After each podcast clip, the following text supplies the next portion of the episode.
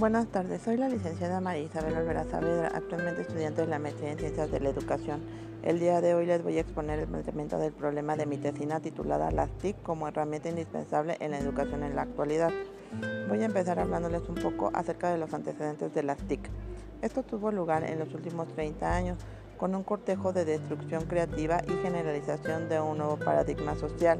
La sociedad de la información y del conocimiento sigue en un tiempo implementado y fortaleciendo el pleno potencial de un nuevo paradigma triunfante.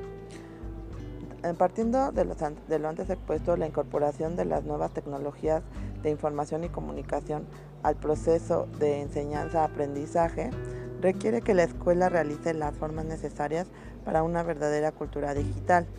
se hace necesario generar cambios en el paradigma educativo con el fin de lograr uno de los objetivos de la educación, el cual es la contribución a la formación integral de los estudiantes.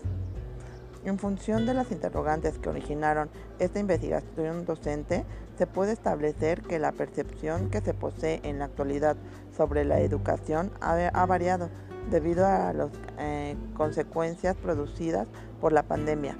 en contexto educativo a nivel mundial generada por el COVID-19,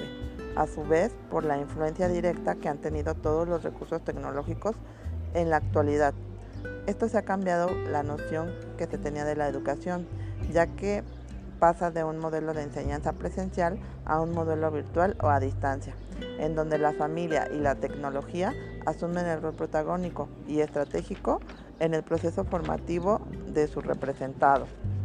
El principal desafío que, presenta la escuela en la época de pandemia es reducir al máximo las consecuencias directas e indirectas en el proceso de aprendizaje. Se hace necesario que la escuela genere acciones viables que respondan a las exigencias y requerimientos de los estudiantes, incorpore nuevas tecnologías de información y comunicación al proceso de enseñanza, es uno de los grandes retos ya que no basta con estrategias momentáneas, sino que se requiere un proceso determinado desde sus bases. Bueno, pues esto sería todo de mi parte, les agradezco su atención y muy buena tarde.